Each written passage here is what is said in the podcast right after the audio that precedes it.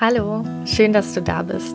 Ich beginne diese Folge heute mit einer etwas unangenehmen Frage und zwar, wann hast du eigentlich das letzte Mal deinen Hund korrigiert?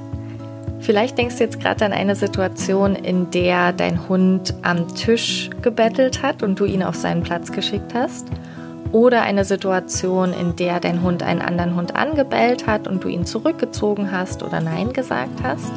In jedem Falle wird es heute in der Folge darum gehen, dass es Korrekturen und das Korrigieren in dem Sinne eigentlich gar nicht gibt. Ich bin Tine, Trainerin für Hund und Mensch in Potsdam und online und ich freue mich, dass du heute wieder beim Fairdogs Podcast dabei bist. Ich führe heute ein Interview mit einer Hundehalterin, die einen ganz besonderen Hund bei sich zu Hause hat und die ganz klar sagt, Korrekturen gibt es nicht. Wenn du dich jetzt fragst, was du denn dann aber machen sollst, wenn dein Hund mal wieder etwas falsch macht, dann solltest du auf jeden Fall bis zum Ende der Folge dranbleiben. Ich wünsche dir jetzt ganz viel Spaß beim Zuhören.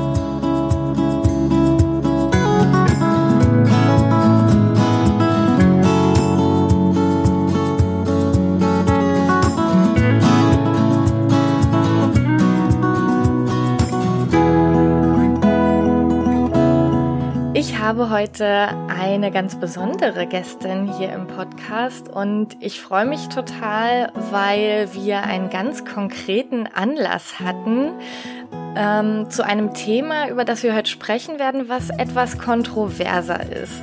Und zwar habe ich heute den Menschen hinter dem Profil Lupa in Action zu Gast. Das ist die liebe Jelena. Die lebt zusammen mit Lupa und äh, dokumentiert das so ein bisschen aus Lupas Sicht auf ihrem Instagram-Kanal. Ich bin auf den Account aufmerksam geworden, weil ich das super witzig fand und das passiert mir selten, weil ich so lange auf Instagram schon bin, dass ich eigentlich ähm, ja jetzt nicht mehr unbedingt mehr was finde, was mich so total begeistert. Aber Jelena schreibt aus Lupas Sicht einfach so unfassbar frech und so unfassbar punktgenau über die Dinge, die wir Menschen im Leben mit unseren Hunden manchmal vielleicht schwierig finden oder spannend finden. Und ja, Lupas, ich sag jetzt einfach mal, Lupas Sicht ist da einfach wirklich immer ganz genau so beschrieben, dass man sich selber auch noch mal so ein bisschen hinterfragt und auf so bestimmte Dinge gestoßen wird. Das finde ich total toll. Und neulich schrieb mich Jelena an, als ich etwas zum Thema Korrekturen gepostet habe, zum Thema positive Korrekturen und ob man nicht vielleicht dieses komische Wort Korrekturen so ein bisschen neu definieren kann. Und da schrieb mir Jelena ganz frech, Nö, finde ich eigentlich gar nicht. Ich finde nicht, dass es positive Korrekturen gibt, sondern ähm, das Thema sollte man nochmal aus einem ganz anderen Winkel betrachten. Und da war ich gleich total begeistert, weil ich das toll finde, mich über das Thema auszutauschen. Deshalb freue ich mich, dass Jelena sich heute die Zeit nimmt. Herzlich willkommen, liebe Jelena. Hallo Tine, danke für die Einladung. Ich bin total gespannt, wie das heute so wird. Du hattest schon in den Nachrichten geschrieben, oh, ich hoffe, äh, du fühlst jetzt nicht irgendwie auf den Schlips getreten oder so, wenn ich hier zu dem Thema was sage. Und das äh, fühle ich mich halt überhaupt nicht, weil ich mich so freue, dass wir uns darüber austauschen und ich auch total gespannt bin auf deine Sicht, weil ich weiß, dass du dich ähm, bewusst jeden Tag quasi für ein freundliches Training, ein gewaltfreies Training mit Lupa ähm, entscheidest. Und ja, ich glaube, wir haben sehr viel gemeinsam und trotzdem haben wir da so einen kleinen Punkt gefunden, den wir noch so ein bisschen ausklamüsern müssen.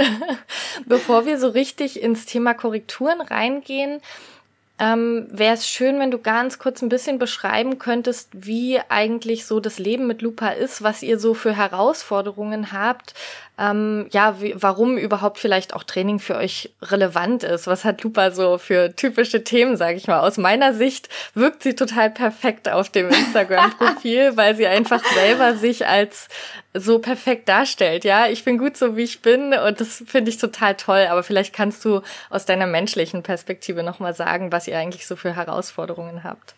Ja, total lustig, weil, also erstmal finde ich, dass jeder Hund und ja auch jeder Mensch perfekt ist, so wie er ist, auch mit seinen Herausforderungen und all den äh, Problemchen, die da vielleicht auch mit einspielen, aber total witzig, weil wir unglaublich viele Baustellen haben im äh, Zusammenleben mit Lupa und da vor ganz vielen Herausforderungen gestellt werden auch Und ähm, ja, ich weiß gar nicht, wo ich anfangen soll, weil es echt, es gibt einige Themen, aber ich glaube, am prägnantesten ist erstmal gewesen, dass ich total desillusioniert war, als Lupa zu uns kam, weil ich, ähm, ich habe mich schon ganz viel mit dem Thema auseinandergesetzt, mit Hundehaltung und äh, ja, wie man die erste Zeit so gestalten sollte und wie das alles so funktionieren sollte. Und ähm, ja, ich habe mir gedacht, mit so ein bisschen Konditionierung und Konsequenz hat man nach zwei, drei Monaten den perfekten Hund.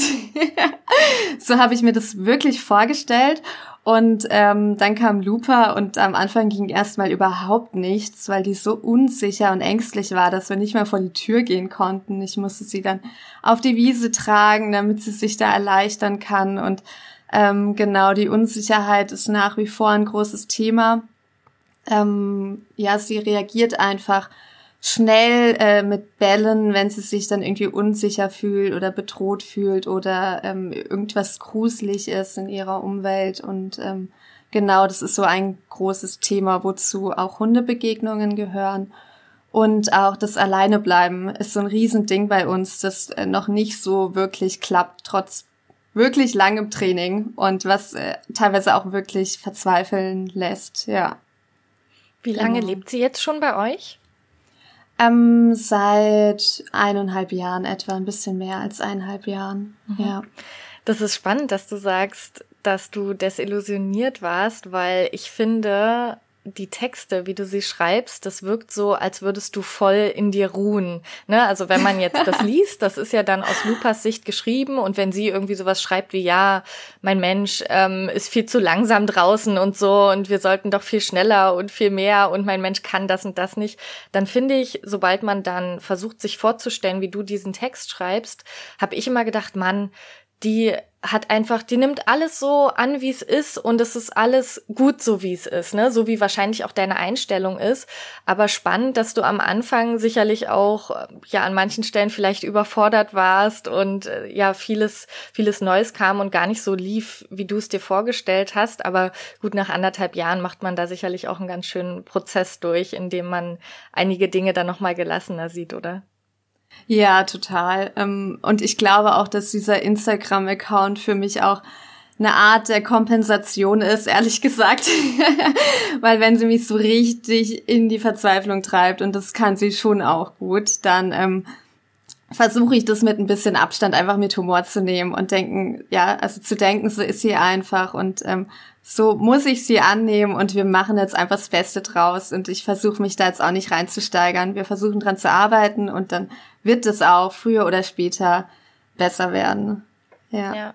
Toll, ja cool. Das ist ja schon eine total schöne Strategie, eigentlich Humor. Das klingt erstmal so, ja, okay, Humor halt, aber ich glaube, das ist super hilfreich, so wie du das beschreibst. Das ähm, habe ich bei mir selber eher selten. Ich glaube, ich versuche dann ganz schnell in die Reflexion zu gehen und zu gucken, okay, was kann ich jetzt im Training machen? Und dann gibt mir das irgendwie so ein Handlungs, so ein Gefühl von, von einem Handlungsspielraum und dann geht's mir besser. Aber das mit dem Humor, wie gesagt, das Profil hat mich ja total angesprochen und da ist sicherlich auch so ein Teil in mir, der dann mit Humor da sicherlich auch nochmal ganz viel verarbeiten kann und irgendwie ein bisschen mehr in die Entspannung und aus der Verzweiflung rauskommen kann. Denn ich habe ja auch verschiedene Themen mit Millie und wir arbeiten da auch dran und ich stimme dir voll zu, dass es ganz wichtig ist, den Hund dann auch so anzunehmen in gewisser Weise. Und das heißt ja nicht, dass man nicht trotzdem trainieren kann. Du hast ja auch gesagt, ihr arbeitet daran und da würde sich meine nächste Frage direkt anschließen. Ihr arbeitet ja ausschließlich, ich nenne es jetzt einfach mal gewaltfrei, ja, gibt es ja viele verschiedene Wörter für positiv oder wie auch immer man es nennen möchte.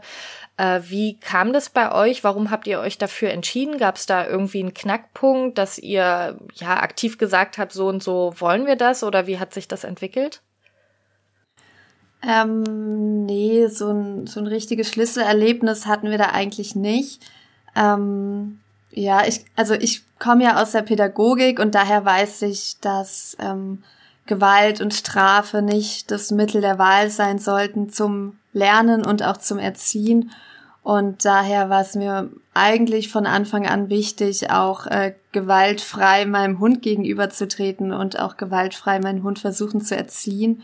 Und ähm, ich beziehe das auch so ein bisschen immer auf mich, weil ich glaube, jeder Mensch hat da auch äh, negative Lernerfahrungen gemacht, die durch Strafe und Druck entstanden sind. Und für mich waren das einfach keine schönen Lernerfahrungen. Und ähm, viel schöner in Erinnerung sind ja immer die Lernerfahrungen, die positiv waren, wo man mit einem guten Gefühl rausgegangen ist und die im Endeffekt auch langfristiger waren. Und ähm, ja, ich, ich möchte da schon dann auch Parallelen ziehen zwischen dem Hund und uns Menschen, weil es auf dieser Lernbasis schon auch Parallelen gibt. Und ähm, deswegen, ja, war es mir von Anfang an wichtig, gezielt positiv zu trainieren, was nicht heißt, dass unser Alltag ausschließlich positiv ist. Also ich werde da schon auch mal grantig gegenüber Lupa und Mozzi an und verliere mal meine Nerven, aber ich finde, das kann man noch mal ein bisschen ähm, bisschen differenzierter sehen, weil das kein gezieltes Training ist, sondern einfach mal überschwemmende Emotionen, was auch total menschlich ist. Ja. Mhm. Ja, da ich habe da gleich äh, so viele Fragen dazu. Nur einen ganz kleinen Einwurf, weil du, ähm, ich, ich weiß, dass du, dass du dir dessen total bewusst bist, aber nochmal für die Zuhörerinnen, dass es natürlich für den Hund im Prinzip keinen Unterschied macht, ob ich jetzt in einer Trainingssituation bin oder in einer Alltagssituation, sondern der Hund lernt ja immer. Das heißt, jede, ähm, weiß ich nicht, Ansage von uns oder auch alles, was uns so rausrutscht, ist trotzdem ja ein Lernerlebnis. Aber wie gesagt, ich weiß, dass du das auch weißt und passend dazu, äh, ich bin noch mal durch unseren Instagram-Chat gegangen und da hast du so eine steile These formuliert und zwar, dass es nicht falsch ist, wenn man als Mensch den Hund bestraft. Das passt ja jetzt total dazu. Wie geht es, dass du sagst, du entscheidest dich ähm, explizit für gewaltfreies Training? Ja, okay, es rutscht einem ab, ab und zu mal etwas raus und dann würde bei mir gleich die Schlussfolgerung kommen, aber für mich ist klar, dass ich das in Zukunft vermeiden möchte, weil ich eben weiß, dass es uns mehr schadet, als dass es uns gut tut. Und dann, okay, ob man jetzt das Label falsch draufpackt oder nicht, ist vielleicht dann die Frage. Aber wie kommst du, wie kamst du zu der These? Ähm, Erstmal mit dem äh, impulsiven Reagieren. Ich finde das, also mir ist es ja wichtig, einfach nochmal zu unterscheiden, dass es keine bewusste Entscheidung ist, dann mein, meinem Hund irgendwie was Böses zu tun und ihn zu bestrafen, sondern eben, dass das eine, ein Handeln im Affekt ist und das sollte man reflektieren und äh, wie du vorhin auch schon gesagt hast, da sollte man sich das nächste Mal vielleicht überlegen, wieso kam es überhaupt dazu und was kann ich das nächste Mal tun, damit mir das nicht nochmal passiert. Ähm, ja, genau, das noch dazu und ähm, ja, dieses richtig und falsch ich bin einfach der Meinung, dass es in der Erziehung kein richtig und kein falsch gibt, weil das so ein unglaublich komplexes Thema ist und man da unglaublich viel berücksichtigen kann und ähm, Mann und Hunde auch durch Strafe lernen. Das ist ja so und deswegen tun es auch ganz viele. Ein Hund lernt sogar wahnsinnig schnell durch Strafe. Allerdings ist es meiner Meinung nach kein nachhaltiges Lernen und es geht ja auch nicht nur darum, den perfekt erzogenen Hund zu haben, sondern auch darum, eine schöne, harmonische Beziehung und Interaktion mit dem Hund zu haben. Und ähm, ja, wenn man, also dazu kannst du wahrscheinlich noch viel mehr sagen, wenn man einem Hund versucht, Dinge beizubringen durch Gewalt und Strafe, lernt der Hund nicht nur dieses Verhalten nicht mehr zu zeigen, sondern lernt halt auch noch ganz viel mehr. Und zwar, dass er Angst vor mir haben muss. Und ähm, ja, deswegen ähm, ja, denke ich, dass es, dass es sinnvoll ist, dass es sinnvoller ist, mit ähm, positiven Methoden zu lernen. Und ähm, genau, dass es meiner Meinung nach auch einfach der fairere Weg ist. Ja. Ja, und er lernt im Zweifel keine Alternative, die uns besser gefällt. Ne? Also wenn ich ein Verhalten quasi versuche abzustellen, indem ich es irgendwie deckle durch Strafe, dann hat mein Hund die Auswahl aus 985.000 anderen Verhaltensweisen, die er zeigen kann, die mir im Zweifel wahrscheinlich auch nicht gefallen werden. Und dann kann ich doch lieber gleich schauen, was will ich denn eigentlich stattdessen sehen und das dann positiv ja. trainieren. Ne? Das ist ja wesentlich, wesentlich effektiver. Ähm, ich würde sogar sagen, es geht schneller. Es gibt ja den Mythos, dass gewaltfreies Training länger dauert. Das würde ich gar nicht sagen, aber nachhaltiger ist es in jedem Fall, denke ich. Lass uns mal zum spannenden Thema Korrekturen kommen. Ich bin jetzt aufgeregt. Ähm, vielleicht kannst du noch mal ganz kurz deinen Standpunkt äh, darlegen. Warum würdest du sagen, dass es eigentlich in dem Sinne Korrekturen nicht gibt, beziehungsweise eigentlich gar nicht geben kann? Ja, also ich behaupte, dass es Korrektur nicht geben kann im Zusammenhang mit Verhalten. Also natürlich gibt's Korrekturen in unserem Leben, die total angemessen und auch richtig sind. Ähm, aber in Bezug zu Verhalten denke ich, dass es einfach überhaupt nichts zu suchen hat. Ich persönlich muss sagen, ich mag das Wort auch überhaupt nicht. Vor allem äh, in Bezug auf Hunde, weil das immer sehr negativ behaftet ist und meistens mit Gewalt einhergeht und mit Strafe. Und ähm, ja, wenn man das so ein bisschen beleuchtet, dann bedeutet oder impliziert Korrektur ja immer, dass es auch ein richtig und ein falsch gibt. Und ähm, bei Verhalten wie auch bei Erziehung gibt es meiner Meinung nach nicht diese klare Differenzierung von richtig und falsch. Und vor allem die Beurteilung von Verhalten ist immer sehr, sehr subjektiv. Das heißt, ähm, dass es immer sehr im Auge des Betrachters liegt, ob jetzt dieses Verhalten sinnvoll ist oder nicht. Also wenn jetzt ähm, Lupa beispielsweise einen Hund auf der Straße anbellt, der ihr zu nahe kommt, dann ist es für mich total blöd und und unnötig und ich weiß, dieser Hund tut ihr nichts und sie braucht ja keine Angst haben. Für Lupa ist es aber ein sinnvolles Verhalten und deswegen zeigt sie es ja auch schlussendlich. Und ähm, deswegen kann es auch überhaupt nicht falsch sein. Ähm, genau, mir ist es schon auch wichtig, dass man dann an diesem Verhalten arbeitet, weil es ja nach wie vor einfach unerwünscht ist für mich. Und ähm, das muss man auch überhaupt nicht so stehen lassen. Aber ich mag äh, ja diese Kategorisierung einfach überhaupt nicht, weil weil es meiner Meinung nach nicht nicht so stehen bleiben kann.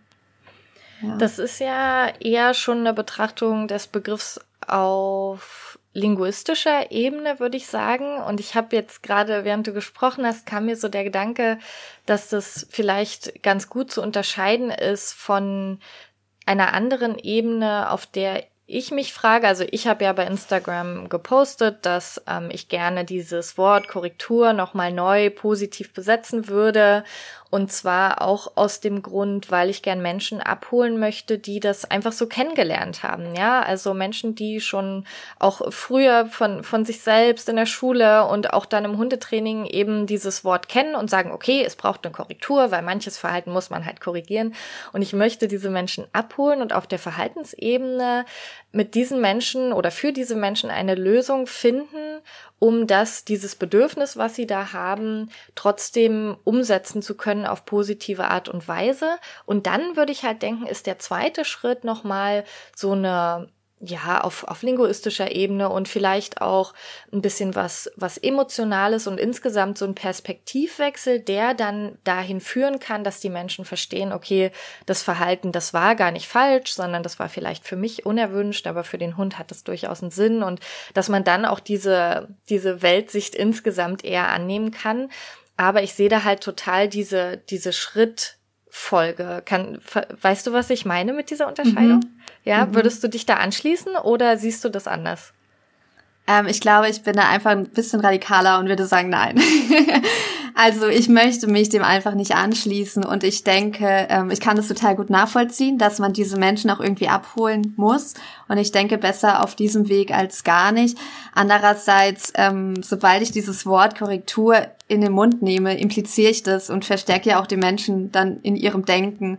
Und ähm, ich weiß nicht, vielleicht kann man es noch mal ein bisschen um, umformulieren. Ich finde eigentlich, ähm, unerwünschtes und erwünschtes Verhalten immer ganz schön, weil das unsere Sicht darstellt und trotzdem nicht impliziert, dass der Hund etwas falsch macht. Ich, ich finde einfach, dass dieses Wort in der Hundeerziehung genauso wie im zwischenmenschlichen Leben im Verhalten nichts verloren hat.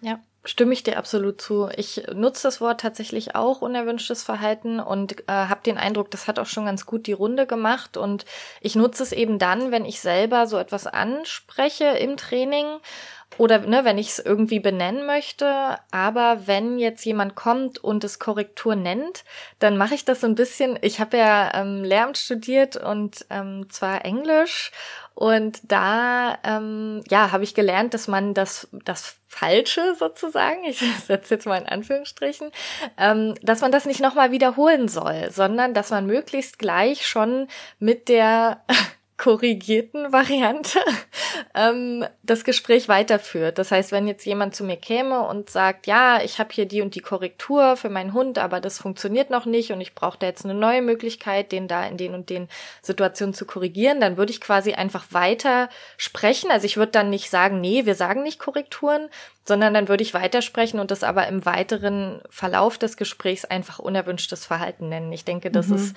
weil sobald ich anfange, erstmal auf diesem Begriff rumzureiten, glaube ich, habe ich nicht mehr die Möglichkeit, also da mache ich so ein bisschen die Tür so ein Stück mhm. weiter zu ähm, bei dem, bei dem Menschen, der mit diesem Anliegen zu mir kommt. Ja, ja, kann ich auch total gut nachvollziehen. Eben wenn man dieses Denken hat oder diese Ansicht hat, dann denke ich, ist es auch ein Prozess, sich ähm, da zu hinterfragen und vielleicht nochmal sich für neue Sichtweisen zu öffnen. Und das äh, funktioniert wahrscheinlich nicht in den ersten fünf Minuten Hundetraining.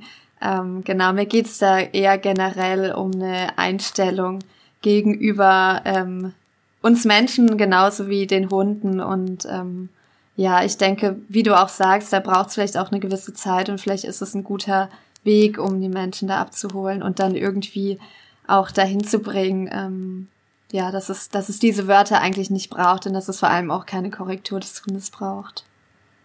Was denkst du, warum uns das so schwer fällt, ohne den Begriff oder warum es vielen so schwer fällt, ohne den Begriff auszukommen und vielleicht auch ohne Strafe im Training? Also warum glaubst du, tendieren wir Menschen dazu, in diesen Mustern zu denken und uns auch so zu verhalten?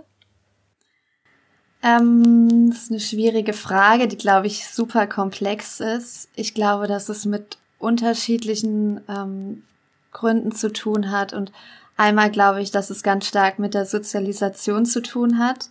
Ich meine, wir bekommen es unsere ganze Kindheit, vor allem in der Schule, eingebläut, dass äh, wir korrigiert werden müssen und dass wir Fehler machen. Und ähm, auch in der Hundeerziehung, da gibt es ja ein paar sehr bekannte große Hundetrainer. Ich kenne jetzt ausschließlich Männer, die ähm, das zur Primetime im Fernsehen ausstrahlen, wie Hunde mit Gewalt erzogen werden müssen und dass es scheinbar auch äh, fu zu funktionieren scheint.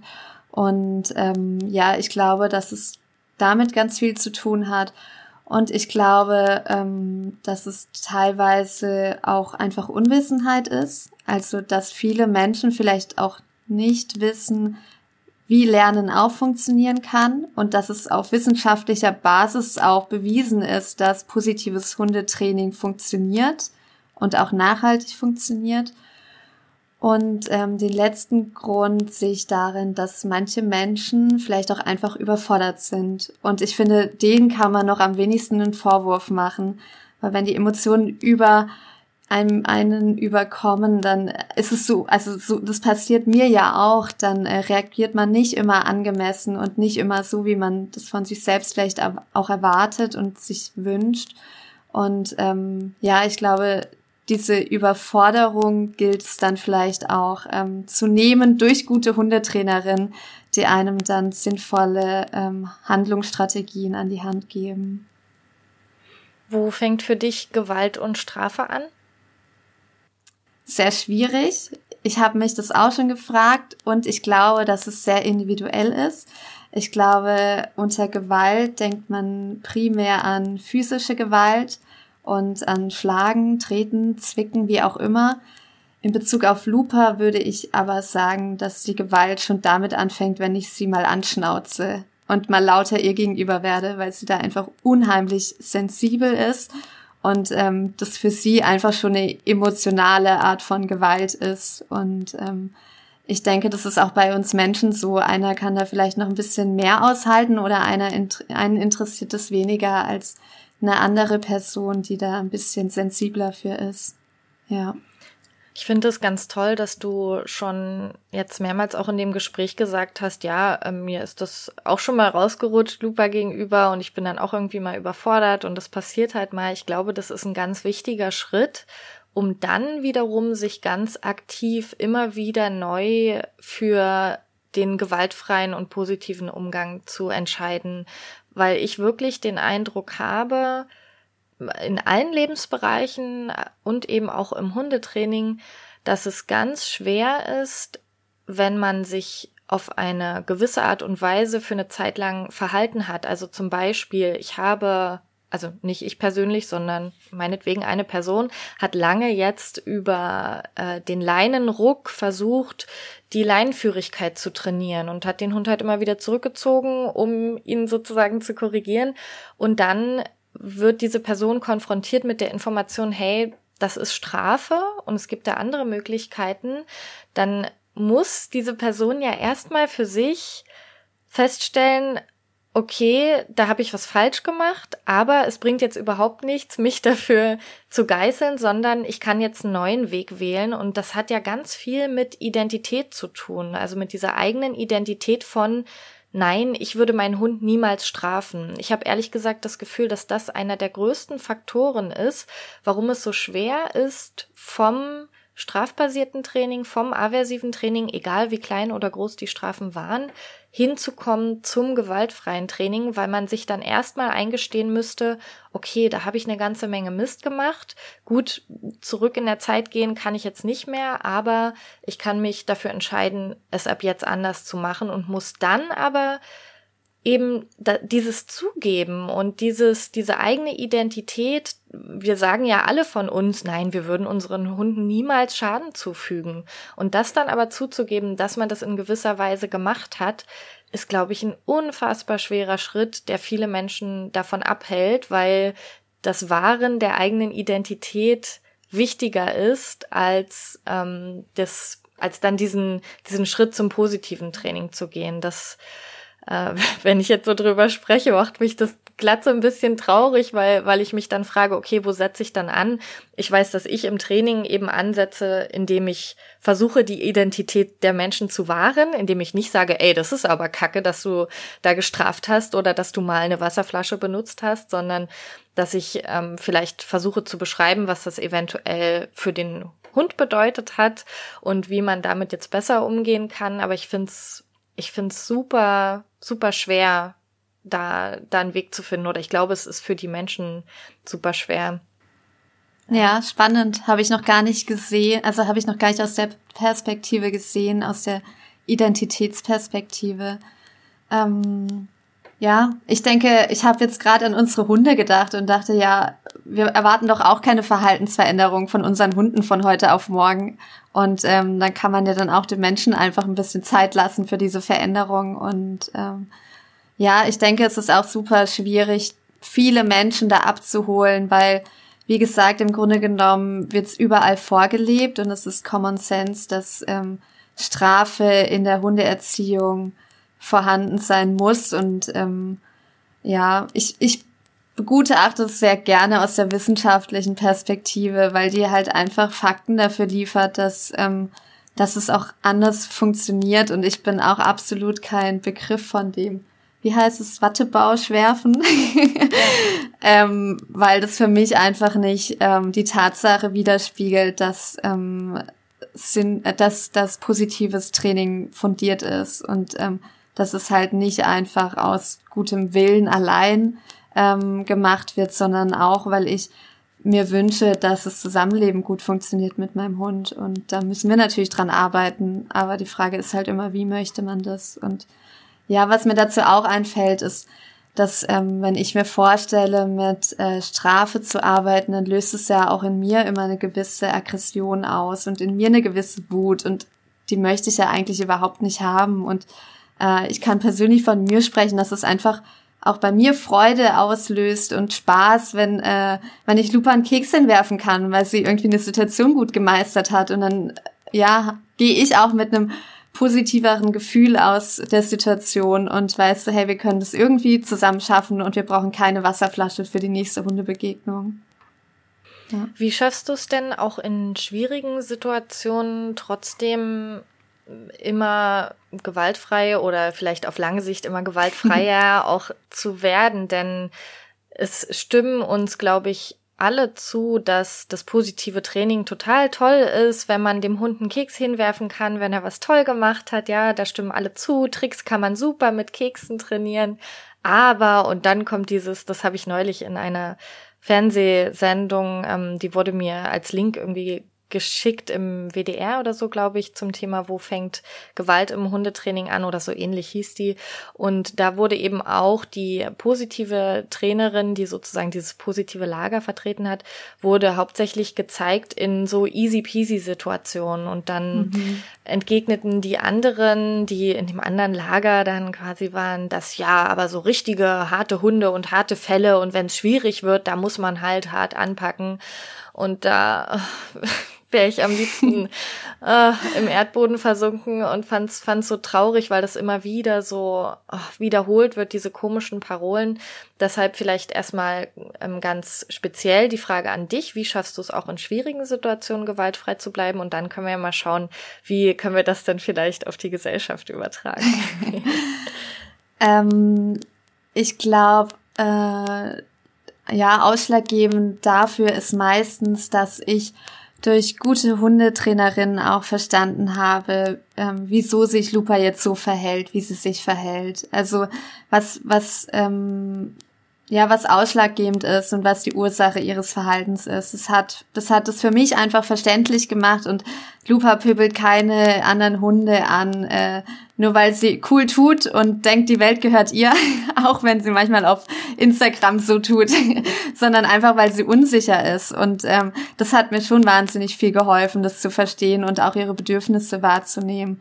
Und ähm, ja, ich glaube, das andere ist, dass äh, dass ich mich sehr, ich würde von mir behaupten, ich bin schon sehr geduldig, aber dass ich mich durch Lupa nochmal sehr in Geduld geübt habe, auch Situationen einfach auszustehen und dran zu bleiben und dran zu arbeiten. Und eben, wir hatten früher ein unglaublich großes Thema mit Hundebegegnungen und äh, mittlerweile ist es nur noch in den seltensten Fällen, dass Lupa mal irgendwie äh, das nicht aushalten kann. Von daher kann ich schon auch aus eigener Erfahrung sagen, dass es auf jeden Fall funktioniert. Man braucht einfach eine Menge Geduld, eine Menge gutes Training und ähm, dann kann man auch solche Situationen handeln. Ja, man hat ja in diesem Moment auch den Handlungsdrang, ne? Also dieses, diese, dieser Drang, das irgendwie zu unterbrechen. Und du hast jetzt gerade schon gesagt, du hast so ein bisschen mehr Geduld für dich ähm, auch bekommen, dir aneignen können. Was, was machst du noch in so einem Moment? Also wenn es doch mal dazu kommt, dass Lupa noch mal irgendwie bellt oder reagiert, hast du für dich oder für euch eine Routine? Du musst die vielleicht gar nicht benennen, was das für eine Routine ist, aber hast du etwas, was du in dem Moment aktiv tun kannst? Ähm, ja, also meistens, ich rede mit Lupa unfassbar viel. also ich glaube, dass unsere Nachbarschaft schon denkt, dass ich einen Knall habe. ähm, genau, ich rede einfach unfassbar viel und erkläre ihr dann, dass der Hund ja überhaupt nichts macht. Natürlich versteht sie mich nicht, aber ähm, ich glaube schon, dass es für sie eine beruhigende, Bewir äh, eine beruhigende Wirkung hat. Und ähm, im allerschlimmsten Fall halte ich die Leine fest und lass sie bellen. Mein Gott, da passiert niemandem was und da, ja, es, solange niemand in Gefahr ist und das geht dann fünf Sekunden und das, dann ist die Welt auch schon wieder in Ordnung. Und das denke ich mir so oft. Dann, wenn du es nicht mehr aushalten kannst, dann lass dein Hund halt fünf Sekunden bellen und ähm, niemandem passiert was. Also das ist jetzt auch nicht der Weltuntergang. Aber wie gesagt, ich glaube, das Nachhaltigste ist einfach gut dran zu arbeiten und dann werden auch die Situationen einfach weniger und am allerwichtigsten ist, glaube ich, atmen. also ich merke das dann schon auch, wenn dann direkt vor uns auf einmal ein Hund steht, den ich nicht gesehen habe und ich dann kurz die Luft anhalte und denke, oh mein Gott, wie kommen wir hier wieder raus? und dann ähm, packt Lupa das meistens schon besser als ich, weil äh, sie das eigentlich schon besser gelernt hat, damit umzugehen. Ja. Cool, voll das schöne Beispiel. Wie übertragen wir das denn jetzt auf die Gesellschaft? Ich würde ja sagen, ich weiß nicht, ob es an meiner Filterblase liegt oder ob es wirklich so ist, aber vom Gefühl her würde ich sagen, wir machen schon eigentlich ganz gute Schritte, wenn ich es jetzt mal vergleiche, wenn ich mit meiner Oma über das Thema spreche, da ist so gar kein Verständnis dafür da, obwohl es so ein bisschen jetzt vielleicht im Umgang mit meiner Hündin Millie so ein bisschen kommt, auch das Verständnis bei meiner Oma, aber halt nicht nicht ansatzweise in dem Ausmaß, wie man es für gutes Training bräuchte. Aber trotzdem, ja, also ich habe das Gefühl, so Leute in unserem Alter, ich packe uns jetzt einfach mal beide so in, in ungefähr eine Generation, da ist schon echt viel Verständnis dafür da und vielleicht auch eben dieser wissenschaftliche Fokus, den du beschrieben hast, dass es dir wichtig ist, dass das irgendwie auch wissenschaftlich fundiert ist. Vielleicht ist dieses Bedürfnis auch nochmal gestiegen. Aber wie kriegen wir es jetzt an die Masse? So, ich frage dich jetzt einfach mal, Jelena, wie können wir die Revolution starten? Nein, Quatsch. Aber was denkst du, welche Prozesse, was, was wird es noch weiter vorantreiben? Wie schaffen wir es, noch mehr Menschen zu unterstützen und darin zu supporten, wirklich gewaltfrei zu arbeiten, vielleicht den Hund auch besser zu verstehen und ähm, sich für positives Training zu interessieren und da in eine gute Richtung zu gehen. Ähm, ja, wenn ich's wüsste, gäbe es wahrscheinlich kein, keine Gewalt mehr auf dieser Welt. nee, ähm, also ja, ich weiß es nicht. Ich glaube, dass ein Schritt sein kann, dass man einfach Vorbild ist. Also ähm, wenn ich jetzt mit Lupa es schaffe, an Hunden vorbeizulaufen, ohne dass wir damit Probleme haben, dann können das definitiv auch andere Menschen schaffen. Und wenn man da unseren, ähm, unseren Weg gesehen, gesehen hat, gesehen hat dass das Vorbildsein einfach funktioniert und ähm, ähm, ja, ansonsten denke ich, dass gewaltfreies Training auch in den Medien verbreitet, weiter verbreitet werden muss und dass es da einfach ähm, noch viel, viel mehr, also ich glaube, da gibt's gar nicht genug, was man da machen kann, aber ja, dass es, dass, ähm, dass es halt nicht mehr gang und gäbe ist, dass gewaltvolles Training im Fernsehen läuft und ähm, dass da irgendwie Tipps gegeben werden, die dem Hund schaden. Das tut mir echt auch persönlich total also weh, sowas zu sehen. Und ähm, ja, ich, ich denke schon auch, dass wir da auf einem guten Weg sind und ähm, dass die Empathie dem Hund gegenüber immer mehr steigt und auch das Verständnis. Und das wünsche ich mir auch einfach, dass man dass man nicht einfach wegschaut, sondern dass man seinem Hund auch mal ins Gesicht schaut, wenn man ihm weh tut und auch mal wahrnimmt, was da für Gefühle dahinter stecken und dass auch ein Hund Gefühle hat. Ja. Oh ja. Ja, und auch die mhm. Empathie den Menschen gegenüber. Also das, was du mhm. sagst, dass du auch erstmal sagst, ne, es ist erstmal nicht falsch, wenn du deinen Hund bestrafst. So, man, du musst deswegen jetzt nicht in den Keller, ähm, sondern du darfst es wahrnehmen und reflektieren und dann vielleicht zukünftig immer öfter anders handeln. Das, glaube ich, ist ein ganz wichtiger Punkt, denn in der Hundeszene ist ganz, also oder sagen wir mal in den Kreisen, in denen ich mich bewege, ist ganz, ganz viel Verständnis für das Verhalten des Hundes und äh, ich glaube, das Verständnis für die Menschen wächst erst gerade noch. Ich denke, das ist ein ganz wichtiger Punkt, dass wir uns das alle bewusst machen, dass ganz viele, du hast es vorhin auch schon gesagt, ganz viele ähm, Dinge, die auf das Lernen für Hunde zutreffen, auch für Menschen zutreffen. Und da denke ich, können wir auch uns selber alle noch mal ein bisschen an die Nase fassen, ob, äh, ob wir da auch mit den Menschen so empathisch umgehen, wie wir es mit den Hunden tun. Mhm. Und dann habe ich den Eindruck, dass auch die, die Informationen also, dass, dass einfach viele Informationen bereitgestellt werden. Natürlich äh, verschiedenste Informationen, vielleicht auch nicht nur gute, aber auch, dass, dass viel dokumentiert wird und wir vielleicht in eine wissenschaftlichere Richtung insgesamt kommen, indem wir Videos analysieren und indem wir mhm. ähm, Protokolle führen und solche Sachen. Ich habe den Eindruck, dass das immer mehr verbreitet wird und wenn man es explizit sucht, dass man es dann auch findet, wenn man sich für das Training interessiert. Und ich hoffe, ich hoffe, dass deine Punkte und meine Punkte zusammen, ja, vielleicht wirklich in den nächsten Jahren und Jahrzehnten da immer in eine immer bessere Richtung, besser, ne? Besser ist wieder eine Wertung, aber ich sag mal in eine gewaltfreie Richtung gehen. Ach, das war heute sehr, hm, philosophisch irgendwie, so ein bisschen theoretisch auch. Ich fand es trotzdem total spannend. Ich hoffe, dass die Zuhörerinnen für sich ein bisschen was mitnehmen konnten, sich ein bisschen inspiriert gefühlt haben. Ich wüsste gern noch von dir, was du gern als Abschluss allen Zuhörerinnen mitgeben möchtest. Egal, ob es was mit Hundetraining zu tun hat oder auch nicht. Ganz allgemein. Ähm, ich habe ja äh, aus dem, aus dem Podcast Hotel Matze mir das Beispiel geklaut laut, wenn irgendwo eine große Leinwand hängen würde oder an allen Hundeplätzen eine Leinwand hängen würde und du könntest da was draufschreiben. Was wäre das? Ähm, oh je, auf eine große Leinwand würde ich vermutlich schreiben. Ich weiß nicht, kann ich auch die Leinwand teilen auf jeden und dann Fall. eine Seite Lupa widmen? Ja, unbedingt, super gern. ähm, ich glaube, ich würde auf mein Teil der Leinwand schreiben, dass man oder dass jede und jeder immer wieder hinterfragen sollte. Ich denke, das ist total wichtig, nicht nur in Bezug auf Hunde, sondern in Bezug auf unser Zusammenleben. Und die andere Seite ähm, würde ich Lupa widmen. Und Lupa würde wahrscheinlich draufschreiben, ähm, Leckerlis for free oder sowas in die Richtung. Ich wollte jetzt gerade sagen, Kekse für alle oder so. ja. Ach, voll gut. Schön. Ich danke dir für deine Zeit. Ich kann allen nur empfehlen, mal auf deinem Profil Looper in Action vorbeizugucken gucken. Das schreibt sich lupa.in.action. Und da kann man einiges lernen aus Perspektive des Hundes über sich selbst. Ich finde, das hat so viele Ebenen, weil, weil man einige Anstöße auch zum Thema Hundetraining bekommt, aber ganz viel auch um sich selbst irgendwie zu hinterfragen.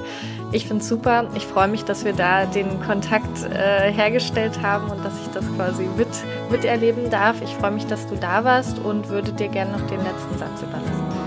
Oh, den letzten Satz. Ähm ich glaube, der letzte Satz soll lauten, hab Freude mit und an deinem Hund. Super. Danke, Jelena. Mach's gut. Danke, Tine. Tschüss.